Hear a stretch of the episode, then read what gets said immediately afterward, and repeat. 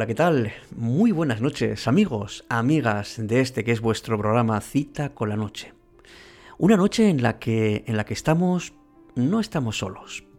Estamos en compañía y estamos sobre todo con ganas pues de acercarnos más a esa parte de nosotros que tanto nos cuesta que es conocer para luego podernos querer más. Hoy está conmigo Sergio. ¿Qué tal Sergio? Buenas noches. Buenas noches, Alberto. Sergio. Pues muy bien, aquí, aquí contigo, compañía. Qué bien, con una enorme y gran compañía.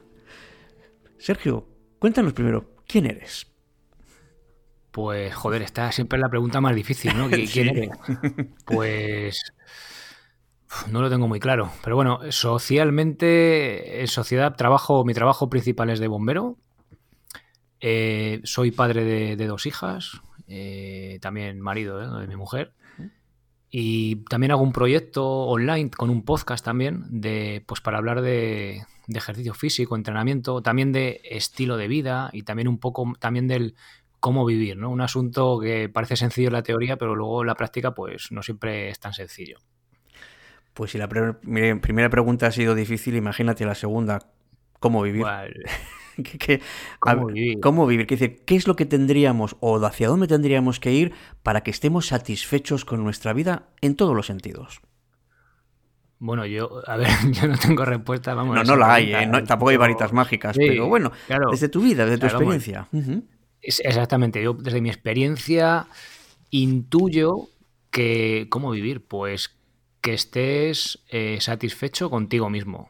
O sea, que al final es al que tienes que rendir cuentas y con el que te acuestas por la noche y con el que vas a estar siempre, ¿no?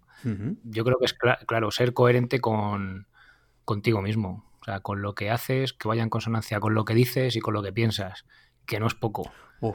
Y eso implica, primero, ser sincero, ¿verdad? Con uno mismo, y luego con los demás también, y luego hacer lo que uno, lo que uno nota dentro que quiere hacer, ¿verdad? Sí, pero a veces, eh, yo no sé si lo ves tú a veces tan claro, ¿no? El otro día te escuchaba en el podcast de, no, lo que nace de dentro, tal. Y hay veces que está muy claro, pero muchas veces, no sé, tú, tú lo ves así claro. Pues, pues mira, Sergio, yo, a mí me gustaría verlo más claro muchas veces. Lo que pasa que yo me doy cuenta por lo menos que a veces no, no me presto la suficiente atención a lo que realmente, realmente quiero, porque por circunstancias, por las personas con las que estoy, la actividad que desarrollo, yo soy profesor, entonces, bueno, pues a veces en esa interacción con familias, con alumnos, pues uno va perdiendo un poquito su esencia simplemente por intentar ser más efectivo en su trabajo, ¿no? Pero yo creo que, que cuando soy capaz de, centrarme en mí, de mirar realmente qué es lo que me ilusiona, qué es lo que me mueve, qué es lo que... Eso que cuando yo em, pienso en algo y se me hace cosquillas en el alma, eso es lo que realmente quiero, pero a veces me cuesta verlo. Claro, es que a veces, ¿no? Bueno, la inercia del día a día, ¿no? A veces te, te olvidas de mirarte, ¿no? A ti mismo.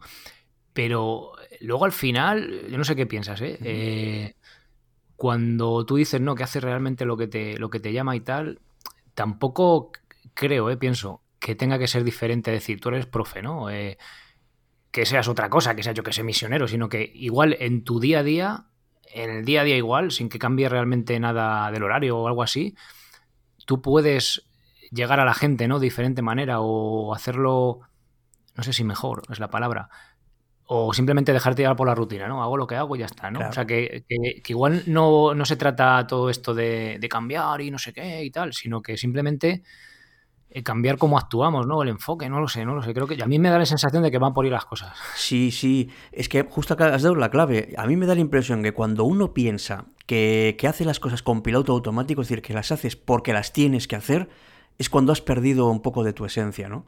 Y yo, a mí me ha pasado muchas veces, no sé si te ha pasado a ti, Sergio, pero a mí muchas veces digo, y esto lo hago porque hay que hacerlo, pero no lo hago con ganas, no lo hago como yo, como yo quiero, como realmente me sale de dentro hacer, y entonces no estoy contento, no soy feliz. Oye, ¿y cómo sabes cuando...? Porque a lo mejor es algo que tienes que hacer con tu proyecto, ¿no? Bueno, con lo que te apetezca, pero ¿cuándo sabes que no o sea, que no lo estás haciendo con ganas, ¿no? Lo que, lo que dices tú. Mira, te pongo un ejemplo esta misma mañana. A ver. Estaba yo, yo estaba grabando un curso que, que voy a sacar el mes que viene, de, bueno, justo de, bueno, un trabajo de entrenar en casa para ciclistas, así, por contarte justo de qué iba. Sí. Entonces me ponía a grabar, venga, dejo todo colocado, pin, pin, porque encima es en vídeo, que es mucho más, técnicamente es más complicadillo de, que un audio, ¿no? Pero que también es complicado. Total, que me ponía a grabar y no me salía, y no me salía. Y luego yo tengo gallinas fuera en casa, empezaban las gallinas a cacarear. Y luego el vecino con una motosierra. Y digo, me cago en la leche, ¿sabes? Me coge un cabrero y digo, realmente, o sea, me gusta hacer lo de los vídeos, pero luego hay, hay puntos que dices, joder, es que a lo mejor eh, esto no es lo que debo hacer, o a lo mejor simplemente, oye, me lo tengo que tomar con otra tranquilidad, aceptar que esto a veces no sale y esperar otro día. No sé, a veces no sabes, ¿no? ¿Cuál es el. Es que esto lo estoy haciendo mal, lo estoy enfocando mal, es un ejemplo sencillo, pero... Sí, sí.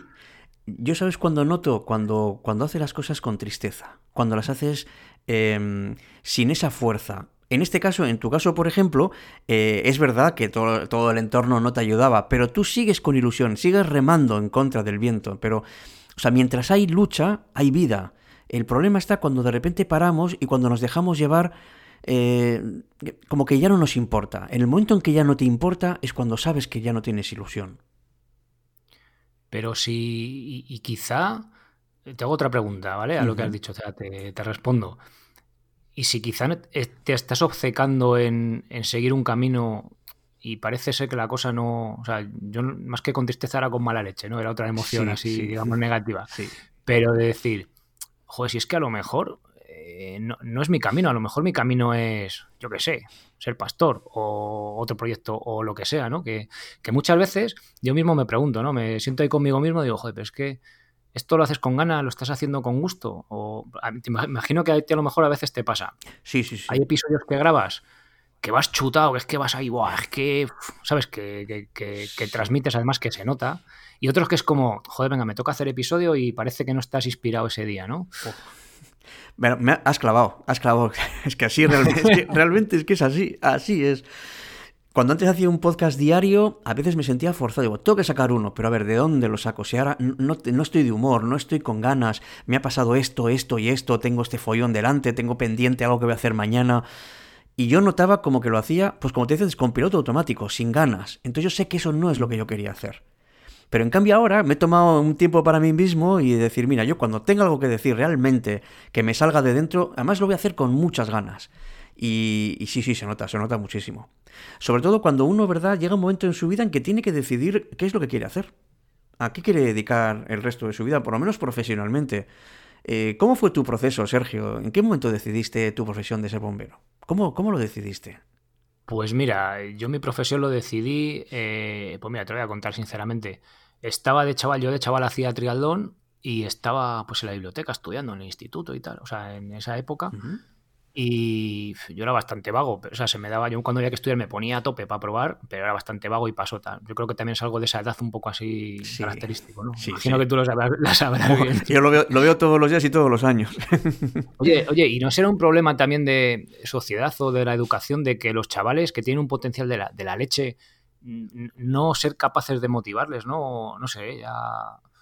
Sí, Sí, eh, ¿sabes lo que pasa? Yo oigo a muchos compañeros míos, muchos colegas, que dice así de, profesión, decir, no, es que tienen que venir ya motivados de casa. No, no, a ver, a ver, cuidado. De casa vienen aseados, vienen comidos, vienen bebidos, han, han dormido bien. Y también es verdad que en su casa les dan valores, evidentemente, que son fundamentales, son el pilar de su formación. Pero luego vienen aquí, al centro, van a estar con otros amigos y amigas, y aquí es donde realmente es el profesor, el educador, el que tiene que, conociendo cómo son o cómo realmente deberían ser las cosas, conociendo a cada uno o a cada una, en función de eso tiene que establecer una estrategia para motivar, para ilusionar. ¿Cuántas y cuántas eh, posibilidades se han perdido simplemente por no saber aprovecharlas? ¿Cuántos chavales yo conozco que, que pues iban mal en los estudios porque realmente es que no les gustaba, pero luego han brillado en cantidad de campos, incluyendo campos de estudios también? O sea, es, es tremendo cómo la vida puede dar vueltas, pero yo creo que llega un momento en que uno se da cuenta, esto es lo que yo quiero hacer en mi vida. Y entonces cuando eres capaz de no mirar a los demás alrededor, qué esperan de ti, sino qué esperas tú de ti, en el momento en que lo haces, es cuando empieza realmente a tener sentido. Todo lo que haces, todo lo que dices y sobre todo con quién estás. Joder, pero mira, yo, yo ahora tengo 36 años y todavía no sé qué quiero ser de mayor o, a qué centrarme. Buah, es que esto es lo que realmente quiero, lo que. ¿Sabes? Tú imagínate con 18 años o con 20. O sea, que, claro. y, poca gente conozco que realmente de adulta. O sea, yo creo que cuando llegas a, no sé, a cierta edad empiezas un poco a, plantearte, a replantearte cosas, que creo que es algo positivo. Sí, sí. Pero, o sea, realmente, no sé, tú, tú lo tienes totalmente claro. En absoluto. Que va, que va, que va, ni muchísimo menos. Yo sé que lo que hago me gusta porque cuando me levanto por la mañana me levanto con ganas. Yo si algún mm. día me levanto y digo no tengo ganas de ir o no tengo ganas de hacer esto, entonces yo ya sé que eso no es lo mío. Pero es que claro, no se puede tener nunca al 100% nada. Lo único claro es que algún día dejaremos de estar en este mundo, eso seguro. Pero aparte de eso, ¿qué más, qué más certezas, qué más claridades podemos tener? Pues muy pocas. Por eso el camino hay que buscarlo, no, no hay un único camino. Y a veces iremos por autopista, pero otras veces iremos por una carretera comarcal, llena de baches, eh, llena de cuestas, nos costará más, nos costará menos. Eh, iremos solos, iremos acompañados.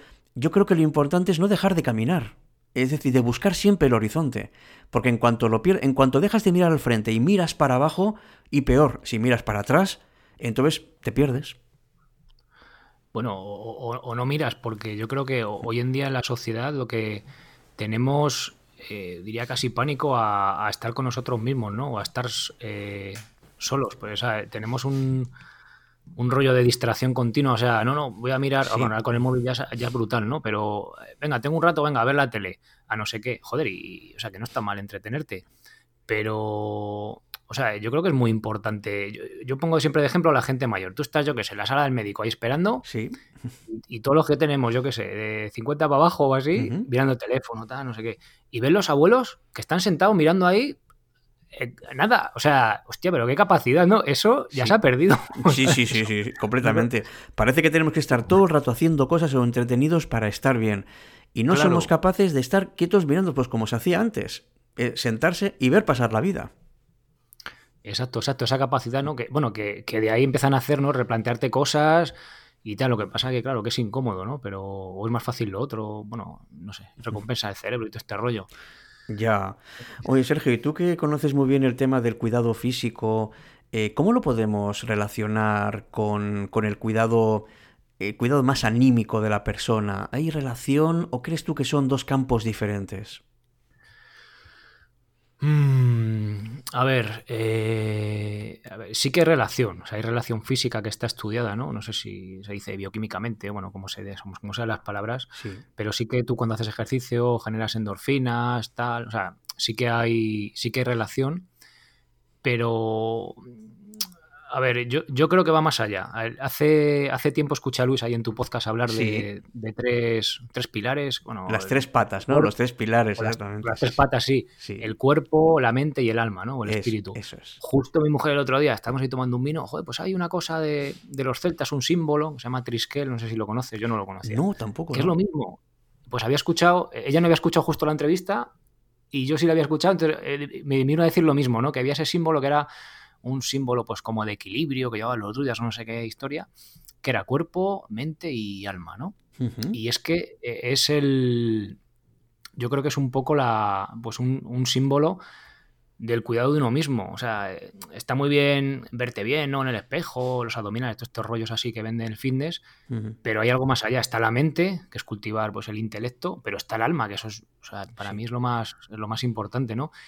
Y, llega un momento que, vamos, yo en el, por ejemplo, en el proyecto este que, tengo, que va de ejercicio físico, de cuidarse, te pones a ver estudios científicos, ¿no? Y, al final todos concluyen, bueno, también habla de la alimentación, obviamente, que son muchos de alimentación. Bueno, pues el resumen es, come como tu abuelo, más o menos, y poco más sabemos a partir de ahí, ¿no? Y miras otro estudio, otro protocolo de entrenamiento, pin, pin, pin. Y llega un momento que no hay, sabes que no hay fórmulas mágicas, que hay mucho desconocimiento a pesar de mucho estudio, ¿vale? O sea, sabemos ciertas cosas, pero llega un momento que a partir de ahí ya no sabemos más. Entonces, en esta afán de intentar seguir indagando a salud y también de bienestar, ¿no? Pues empecé por esa rama más un poco del alma. Empecé estudiando el estoicismo, que es como un, pues una filosofía bastante sencilla que habla de esa parte más espiritual, pero con un idioma muy, muy llano, ¿no? Y muy sencillo que como introducción a este tema pues, de la conciencia y todas estas cosas, que igual entrar de primeras ahí de golpe, pues puede ser un poco traumático o, vamos, lo que te suena a chino, pues el, tema del estoicismo, que fue pues, por donde de casualidad aparecí por ahí, pues sí que me ayudó a enfocar eh, en ese aspecto, ¿no? También en la otra pata de, del cuidado físico, bueno, o del cuidado de uno mismo, no sé. Pero, pero el estoicismo, Sergio, corrígeme si me equivoco, es, es aguantar lo que te echen. ¿O es la idea equivocada que tenemos? No, bueno, es una idea, diría, pues, simplista, ¿no? Del estoicismo. Si es como aguantar estoicamente, ¿no? Ahí, aunque te llevan piedras, ¿no? Mm, a ver, es que, joder, es que es, muy. Es mucho más, ¿no? El estoicismo. Yo lo que conozco del estoicismo son las cartas de Séneca, que las, las estuve traduciendo entre comillas del castellano antiguo hace, pues hace varios meses. Sí. Las 124 cartas y son las que me he leído, me he empapado y tal, y hay muchas cosas que me gustan, otras que tampoco comparto, pero bueno, me quedo con lo que, con lo que me gusta. Y no solo es aguantar, o sea, a ver, si tuvieras a lo mejor que hacerlo muy sencillo, sí, pero el estoicismo, otras cosas mucho, que, a mí me gustan mucho, es que mira la muerte de frente y, te da mucha perspectiva, es decir, no, mira, es que, que sepas lo que has dicho tú antes, que de aquí no vas a salir vivo, aquí te vas a morir. Entonces, planteate la vida, eh, o sea, eso te hace plantearte cosas en tu día a día, ¿no? Porque yo qué sé, ¿por qué me paso el día viendo tres horas la tele o por qué tal? Oye, que te vas a morir, ¿por qué no? Cuando el día que estés ahí en tu lecho de muerte, eh, seguro que nadie se ha arrepentido de, no ver menos la tele, ¿no? Ese tipo de cosas, ¿no? O sea, te hace. Luego también habla del tema del. del económico, o sea, de ser espartano, iba a decir, económicamente. Sí, sí. O sea, de, Vivir con lo necesario, ¿verdad? Claro, no necesitar grandes lujos ni ese tipo de cosas. ¿no? Hay, es, es mucho más complejo que, el, que, lo de aguantar y aguantar por aguantar. Sí, es que, sí, además la experiencia de la muerte, tienes toda razón, es que sitúa, o sea, te sitúa ante la vida de una manera muy, muy diferente. Mira, recientemente, hace poco menos de un mes, ha muerto una tía mía, a la que me sentía, con la que me sentía muy unido, y, y fíjate, ella en este momento no está con nosotros, pero lo que sí ha quedado de ella es su bondad, su, su, generosidad. Esa forma que ella tiene es que sin querer, eh, como sin querer, la llevamos unos cuantos de, sus, de sus familiares, ¿no? Entonces yo creo que de las personas eh, no queda nada físico, eh, mental pues queda muy poco, pero lo espiritual siempre queda. Y además llega muy dentro, es quizá lo más, lo más profundo. Yo creo que esa es, yo creo que es una experiencia que es verdad que hoy en día, y en este momento yo me estoy planteando, a ver, eh, mi vida, vamos a ver, tiene que tener un sentido, porque yo estoy aquí, estoy aquí por algo, pero me gustaría que quedara algo de mí más adelante y no solamente un recuerdo. Me gustaría que quedara, eh, pues no sé, una forma mía que se pueda transmitir a mis hijos, de, de mis hijos a los suyos, así. No sé, no sé cómo lo ves, Sergio. Sí, exactamente. Es como.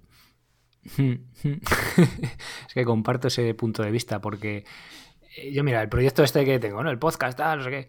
Vale, sí, pues enseñar a entrenar mola, ¿no? Pero el, cuando tú hablas, además que joder, es que tu podcast va de eso, ¿no? Cuando tú hablas y tocas el alma a la gente, eso es la hostia. O sea, yo creo que es a lo máximo que puedes, o sea, que puedes aspirar, ¿no? Entonces, pues lo, lo, que dices tú, al final lo que dejas, lo que te acuerdas de tu tía es pues cuando, ostras, joder, pues a lo mejor son pequeños gestos, pero que, que iban con alma, lo que, lo que tú dices, ¿no? Y al final es lo que queda. O sea, no queda una herencia. sí, claro que queda una herencia, pero eh, que cuando trasciendes lo material, eso es. Empiezas a, ver cosas de mucho más valor, ¿no? al menos yo, vamos, a sí, sí, sí. Mi punto de vista. Y ante la vida te sitúas de otra manera, o sea, ahora das valor a otras cosas, das valor a los momentos, eh, das valor... O sea, no, no, no es que piense, ojalá hubiera estado más tiempo, yo creo que no es cuestión de estar más tiempo, sino de la calidad del tiempo que estemos con las personas, ¿no?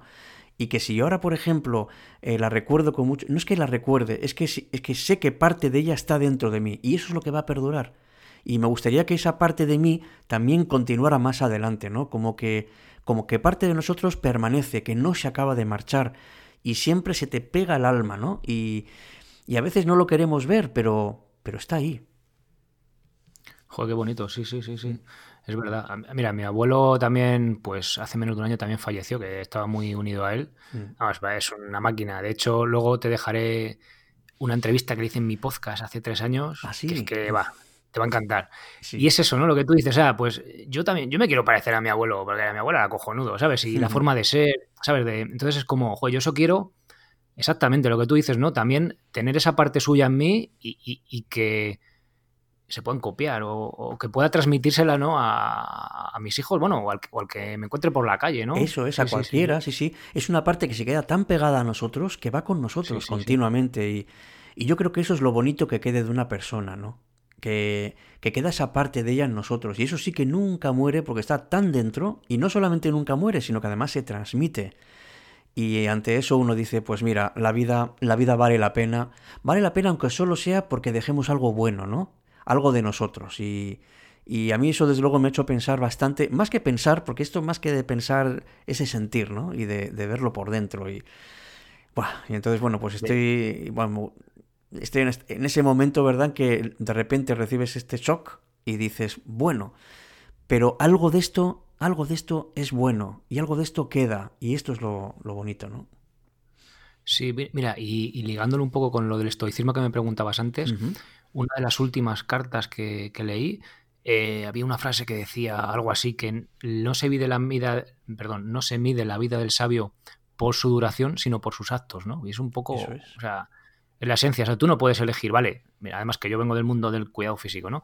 Tú te puedes cuidar bien, puedes comer bien, y entonces vas a inclinar la balanza a tu favor en vivir más tiempo y en mejores condiciones, pero nadie quita que tengas un accidente o que te entre un cáncer chungo y fuera, ¿sabes? O sea, que, pero, pero sí en ti está en cada día eh, joder, pues acordarte, ¿no? Decir, venga, sí. voy a hacer las cosas bien, ¿no? O voy a. O sea, tener esa intención, ¿no? De querer, de querer hacer las cosas bien. Lo que depende de ti, intentar hacerlo bien, ¿no? Exactamente. Que, o sea, muchas veces no está en tu mano el, decidir lo que, lo que te pasa, pero sí la, forma en que te lo tomas. Eso sí que está en la mano de cada uno. Y, es verdad que a veces estamos superados por las circunstancias y más todavía cuando se nos juntan muchas cosas una detrás de otra que al final nos acaban abrumando, ¿no? Pero al fin ya la pregunta. Sí. Perdón, Alberto. Sí, sí, eh, Sergio. una pregunta, tú dices, mira, eso es, interesante. Eh, en nuestro, o sea, no podemos elegir lo que nos pasa, pero sí la forma en que nos la tomamos. Pero ahí hay un, ahí hay una cosa que ahí me queda muy clara y me aprovecho así la. Sí, hombre, claro que sí. Eh, tú imagínate, yo qué sé, poniendo el ejemplo que seguía esta mañana. Yo intento hacer algo, bueno, se me tuerce la cosa y reacciono de muy mala leche, ¿no? Es como, ¡guau! Eh, hay un, creo que hay, una, hay un punto de reacción, ya, llámese o en la emoción que sea, ¿no? Tristeza, cabreo, lo que sea, que tú no puedes, como yo lo veo, ¿eh? Mm. que tú no puedes controlar. De hecho, si la controlas es como una contrafuerza que es casi peor, ¿no? O sea, Mm, hay un punto ahí que yo no tengo muy claro, o sea, a lo mejor es, es mirarla y decir, hostia, mira, eh, siento esta emoción, ¿no? Mirarlo o... porque esa acción-reacción, yo creo que no, no, sé si hay espacio para reaccionar entre medias, no sé tú qué opinas. Sí, sí, es que es casi, casi instintivo y además yo creo que es bueno que salga. Pero yo creo que la reacción, no en el momento, sino a lo mejor posteriormente, cómo o sea, si lo dejamos así, o somos mm. capaces de retomarlo y de reconducirlo y de, y de ponerlo en su sitio, ¿no? A veces decimos y hacemos cosas que no queremos, pero es que es normal, es normal porque es que las circunstancias son las que son y estamos como estamos y no estamos con la misma paciencia pues a unas horas del día que a otras o un fin de semana que, que cualquier día entre semana, o sea, yo creo que somos humanos y evidentemente pues no podemos estar igual. Pero yo creo que lo que viene después, es decir, si todo esto te sirve para reflexionar, o sea, tú tienes una experiencia, Después, a partir de la experiencia, reflexionas. Y después de reflexionar, haces algo a continuación que, sirva para mejorar. Eh, a eso me refiero. Es decir, partir de la experiencia, reflexionar a partir de la experiencia. Esta parte creo que nunca la deberíamos dejar. Y luego tomar eh, una medida o acción, o sea, hacer algo que, de alguna manera nos haga mejores.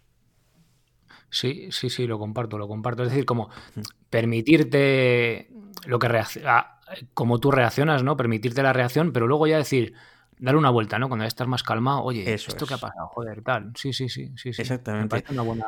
Sí, sí. y que uno se pueda preguntar, a ver, ¿esto me beneficia o no me beneficia? Eh, ¿qué, es lo que me va, ¿Qué es lo que me va a ayudar? Porque yo creo que a veces los peores enemigos de nosotros mismos, pues somos nosotros mismos.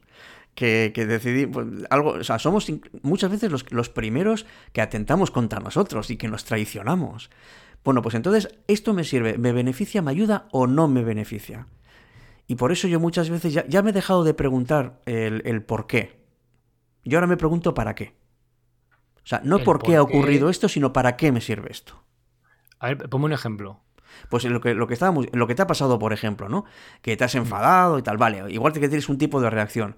Vale, posteriormente te puedes preguntar, ¿y por qué me ha pasado esto? Y empiezas a darle vueltas, pues por esto, por esto, por esto a lo mejor no importa tanto el por qué te ha ocurrido, sino el para qué. Es decir, ¿esto para qué lo voy a utilizar yo en mi beneficio? o, sea, no, o sea, no te refieres a ¿para qué me ha pasado esto? ¿Para que me dé cuenta? No, sigue siendo, sigue, siendo una explicación, sigue siendo una explicación. Claro. No, es en qué te beneficia, o sea, ¿para qué ha servido para ti? Si realmente... Vale, vale, ¿para qué te ha servido esta? Vale, sí. Eh, exactamente. Entonces, ante la experiencia de la muerte, ante la experiencia del dolor, ante la experiencia de la alegría, ante la experiencia de la soledad, ante todas las experiencias que podemos tener en algunos días más que en otros, uno se tiene que preguntar esto para qué me sirve, sobre todo si es algo negativo o, que no nos gusta o que evidentemente eh, nos resulta pues, difícil de sobrepasar, ¿no? Vale, esto mm. no por qué me ha ocurrido a mí, sino para qué. Porque yo estoy seguro de que hay siempre algo que le podemos sacar que además es en nuestro propio beneficio como personas. Y, así, ¿no? Con esa pregunta de ¿para qué me sirve? Es como también le sacas un aprendizaje a Eso es, eso es. Siempre va, implícito el aprendizaje, siempre, sí, sí, sí. Qué bien, que me está gustando un montón la entrevista esta, ¿eh? a mí me está encantando, de verdad. Oye, Sergio, y cambiando un poco de tema, ¿cómo estás viviendo todo el tema este del coronavirus, todos esto, estos días confinados? Eh, ¿Cómo lo estás viviendo? Pues, a ver, cada, yo creo que cada persona lo vivimos diferente por las circunstancias que tenemos. Pero mm, me parece, me parece una situación, una experiencia súper interesante, porque como tengo un compañero que dice, ahora es cuando clarea la mata. una persona así como de pueblo, pero es buenísimo, porque ahora es cuando se ve de verdad dónde está cada uno, pero más que con ánimo de ver el, ver el otro no sé qué tal, sino a, a ti mismo, ¿no? Sí.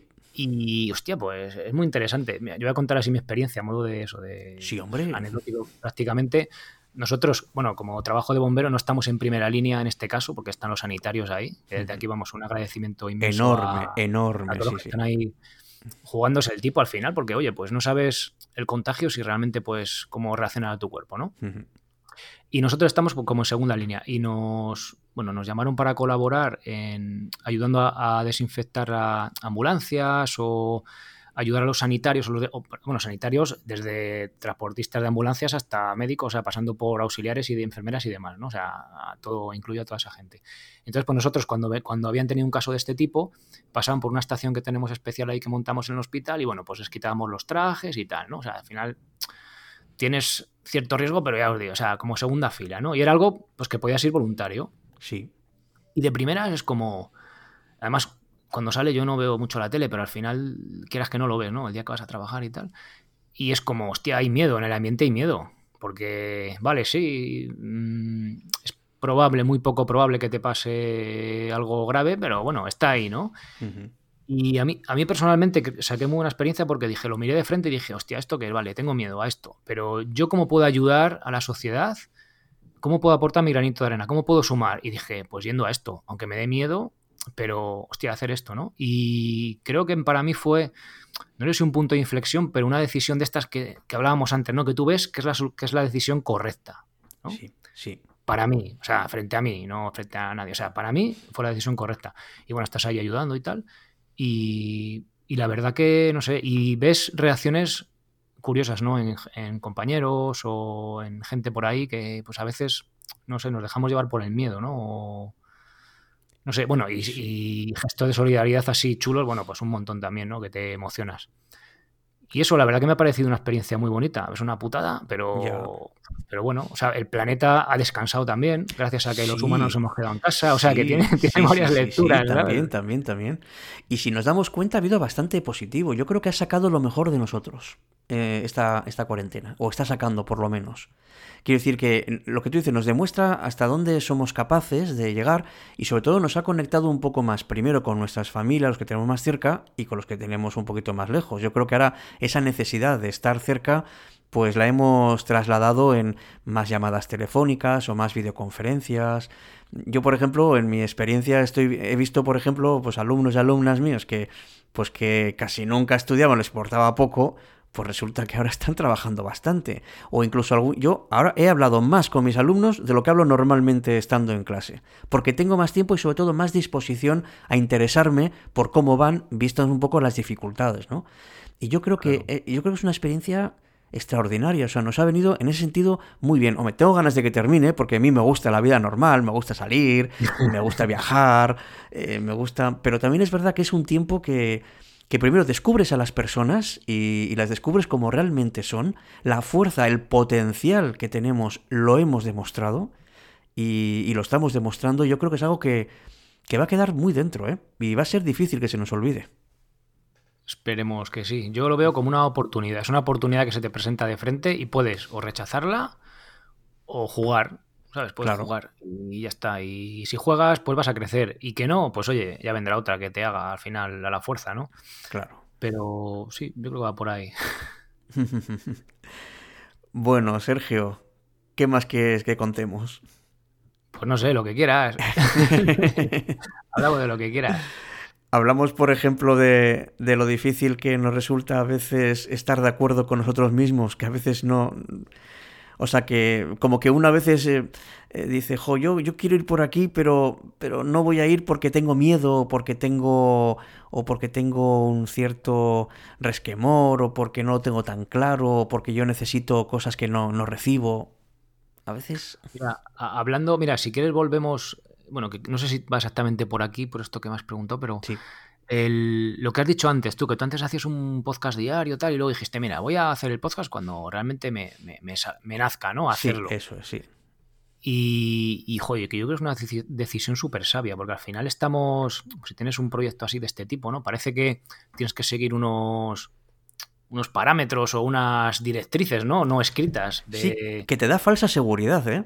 Porque uno piensa, esto es mejor y no, no tiene por qué serlo. Es más, no lo es. Claro, pues o sea, es que según te escuchaba digo, si es que es verdad, ¿sabes? Yo tengo, venga, yo saco pues, eh, cada X tiempo un vídeo, un curso, lo que sea, ¿no? Y dice, joder, si es que a lo mejor este mes no puedo o tal, pero luego me pongo a grabar y sí que voy, estoy motivado, que voy, eso, que como que fluyes ahí con ello, pues igual, fíjate que, es una chorrada, ¿no? Pero igual en vez de, de decir, no, venga, una periodicidad, hacerlo cuando, cuando te salga. Que parece que es un poco anárquico, ¿no? Pero al final, ¿por qué tiene que ser cada semana o cada todos los días o tal? Claro, ¿y por qué tienes que levantarte todos los días a la misma hora? Hombre, a ver, por el trabajo a veces hay que hacerlo, ¿no? pero sí, hay, por hay que ir a curar, vale, y la hora es la hora, pero a veces sin querer queremos mantener estos mismos eh, parámetros en el resto de nuestra vida, como que esa, eso que nos da estabilidad. Y yo creo que, que es lo que decíamos antes, que, que tenemos que, a ver, tenemos que ir a, tenemos que cambiar, tenemos que buscar cosas nuevas, tenemos que arriesgarnos, porque no podemos quedarnos siempre en lo mismo. La vida es mucho más variada y desde luego es mucho más interesante si lo vives como una aventura, así como la vives, pues como algo que te lo dan y que lo tienes que hacer. Lo que comentaba de hay que hacer las cosas porque hay que hacerlas. Jo, pero es que es súper. En esta sociedad está, está marcado, o sea, está creo que tenemos muy impreso, a esto hay que hacerlo porque hay que hacerlo. O sea, y, lo tenemos ahí metido en la médula. Yo creo que es súper difícil cuestionar esa, a nivel que sea, ¿no? Eh, cuestionar esas creencias propias. Sí, sí, pero la sociedad somos todos. Somos tú y yo también. Y nosotros, y bueno, y muchísimos de nuestros oyentes también, pues que en el fondo, en el fondo, no están de acuerdo o no les gusta esta, esta forma de vida tan, eh, tan estipulada y, que nos dicen desde pequeños en la educación que hemos recibido y luego en nuestras familias y nos van empujando, empujando.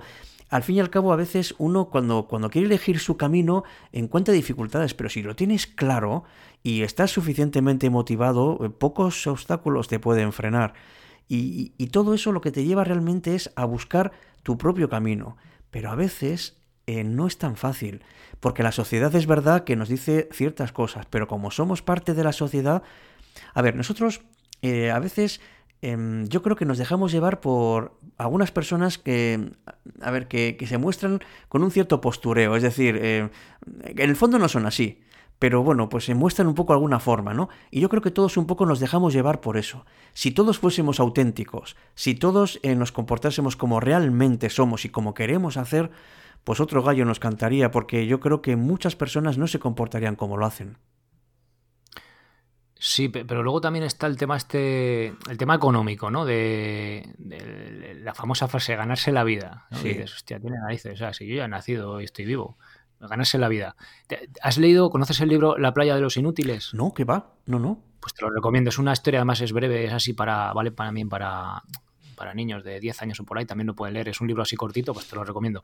Y es una historia de una niña, tal, bueno, que lanza, la pregunta es, eh, eh, ¿por qué me tengo que ganar la vida? ¿no? Y es como, joder, pues es verdad, es que tenía que hacer lo que me gusta y tal, pero claro, eso está muy bien, pero luego hay que, a fin de mes, tienes que pagar tu hipoteca o, los gastos. Y es como, ¿cómo consigues tú el equilibrio que dice, el que acabas de decir, ¿no? De venga, yo tengo que encontrar mi camino, tal cual, pero, pero que sea compatible con vivir en, en esta sociedad, ¿no?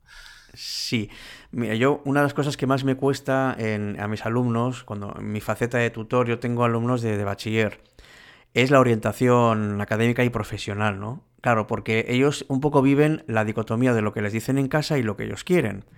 Y yo lo que les digo es, a ver, ¿tú te imaginas a ti mismo viviendo de esto? ¿De esto que, que vas a elegir?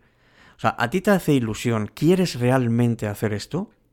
Lo sé porque yo sé que hay muchos que, van en contra de lo que ellos desean y al primero, segundo o tercer año tienen que dejarlo y, y, tienen que empezar lo que realmente ellos querían al principio. Entonces, para no tener que volver a la casilla de salida, yo creo que es mejor más o menos que vean, a ver, tú te ves ahí, te hace ilusión, es decir, a ver, ya sé que se podrá ganar más o se podrá ganar menos, que te dicen que tienes que hacer tales carreras porque tienen muy buenos sueldos, ¿de acuerdo? Te lo han dicho y un objetivo de vida evidentemente es poder vivir, no sobrevivir, sino vivir dignamente. Ahora bien, ¿cómo vas a hacer esto? Entonces un poco, no les digo estas palabras, pero bueno, les doy a entender que lo importante, y aquí está lo difícil, es que cuando tú hagas algo, eh, realmente veas que ese es tu sitio. Yo recuerdo una vez cuando, cuando fuimos a comprar un piso, mi mujer y yo, el piso en el que estamos ahora, pues eh, nos decía la, la, vendedora, a ver, vosotros os imagináis aquí, en este, o sea, aquí en este piso, os imagináis a vosotros aquí, si lo imagináis, es que este es vuestro piso. Si no, no, porque lo ves como algo ajeno. Entonces tienes que imaginarte y verte en esas circunstancias para decir, esto es lo mío. Y yo creo que al final siempre acabamos buscando un camino, porque hay tantos y tantos, y si no hay camino, pues va uno y lo hace. Caminante no hay camino. Ya lo decía Machado, ¿no? Que Exactamente.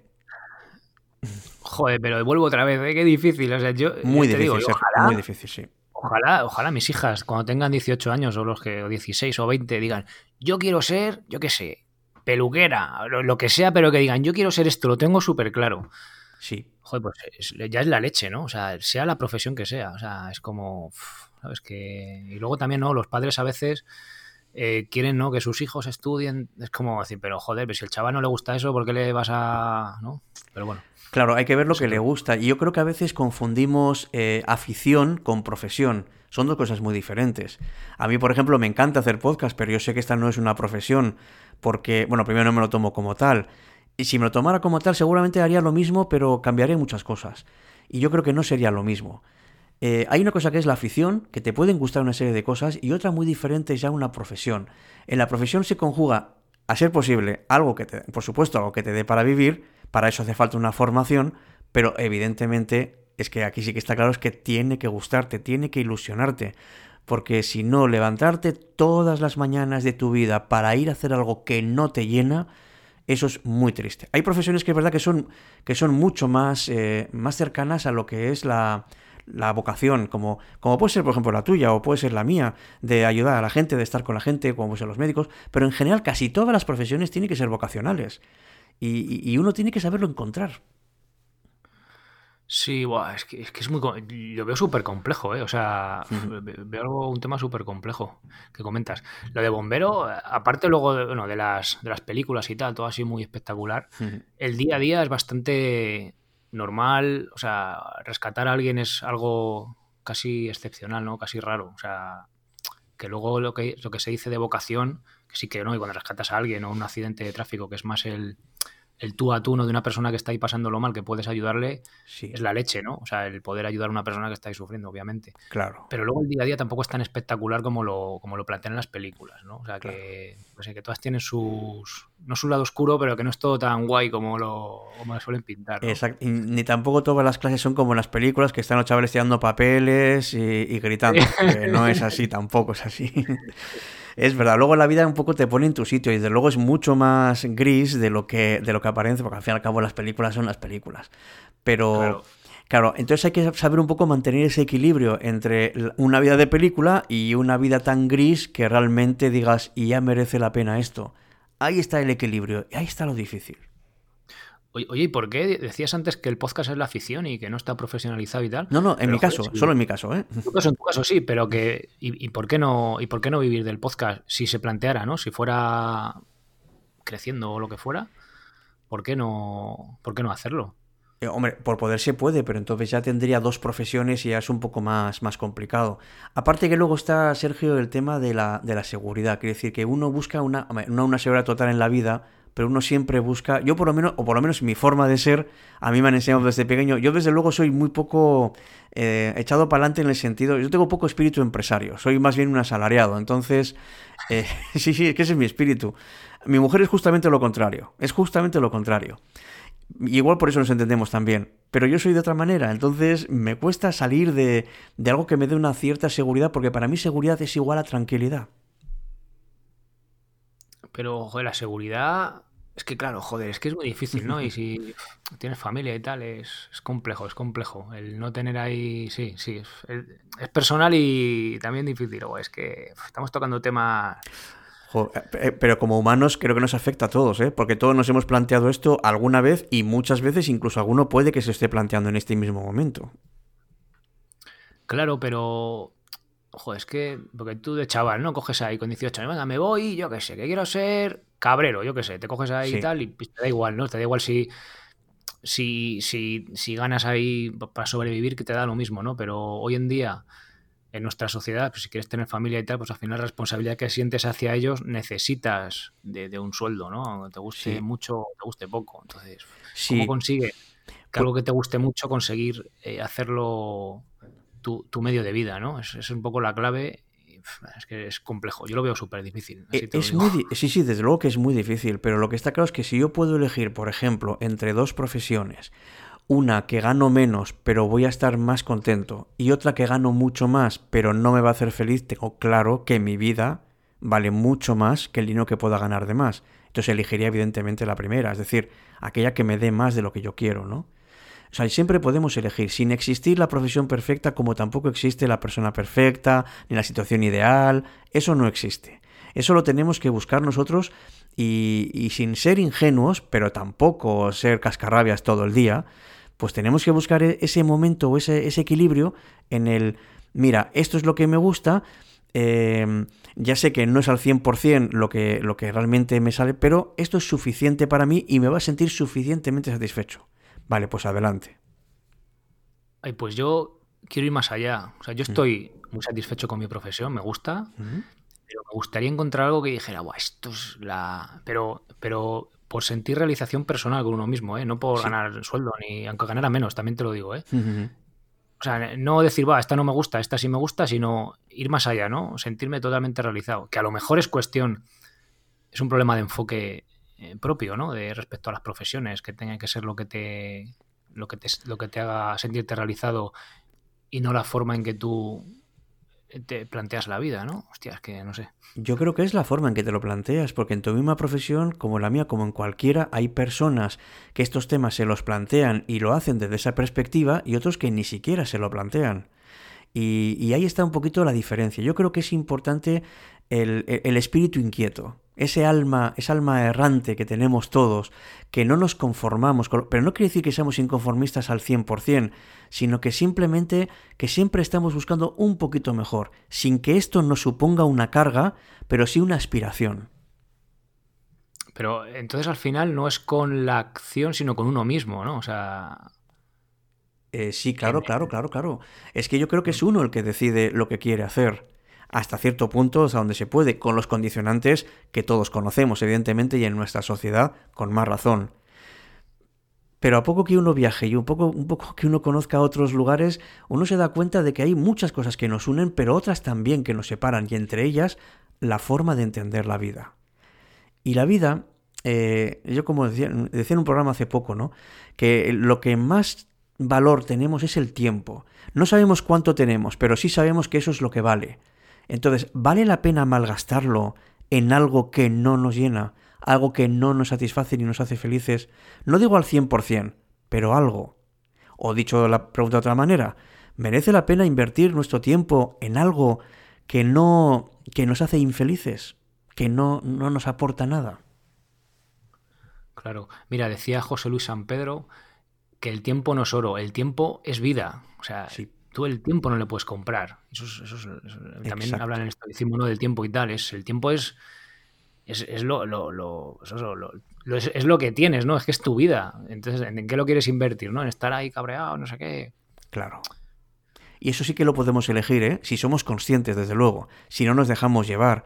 O sea, si nuestro barco lo dejamos en mitad del mar y a ver para dónde me llevan las olas o el viento, pero yo creo que tiene que ser uno el que tiene que izar la vela y saber a dónde quiere llegar, o por lo menos hacia dónde. Coges la brújula y tiras hacia allá, a ver lo que te encuentras. Oye, si tú vas en el barco y no despliegas la vela, pero eres feliz con lo que te venga y eres capaz de aceptar todo, ¿qué? Pues ya está. Eres así. eres así. O sea, es que yo creo que no hay nada. O sea, no hay un decálogo decir, el decálogo de la persona perfecta. No existe. Cada uno somos como somos. Pero si una persona es feliz así, ¿por qué? O sea, yo creo que lo que vale para uno no vale para otros, ni muchísimo. Yo creo que no. Sí, sí, sí, sí, totalmente. Lo importante es que uno se sienta feliz y que esté contento con eso. Si eso realmente te llena, que habría que ver si te llena eso, pero bueno, si te llena, genial. ¿Qué más puedes pedir? Pues sí. qué complejo, qué complejo. Oye, tenemos muchos temas para llevarnos hoy para dormir, ¿eh? Me parece a mí. Sí, con la, con la orientación laboral al final. Eh, lo que está claro, Sergio, es que nos queda pendientes más charlas como esta, ¿eh? Cuando quieras. Yo, vamos, yo. Lo que ya no sé es qué título vamos a poner a este programa, Sergio. Ayúdame, porque no tengo ni idea. No lo sé, no lo sé. Bueno, ya se me ocurrió algo, no sé. Se me ocurrió. laboral para chavales de instituto. Por ejemplo. Eh, o, ánimo, ánimo. No lo sé, no tengo ni idea. Sergio, de verdad, muchísimas gracias por, por haber compartido este ratito. Nada, a ti muchas gracias y ha sido, vamos, un auténtico placer aquí charlar contigo y entrevistarnos los dos. Eso es, eso es. Somos dos personas charlando y compartiendo pues nuestra vida y nuestra forma de pensar, que por supuesto esto es un punto y seguido, porque habrá más. Perfecto. Sergio, un placer. Cuídate mucho y hasta pronto. Igualmente, Alberto, un abrazo. Hasta pronto.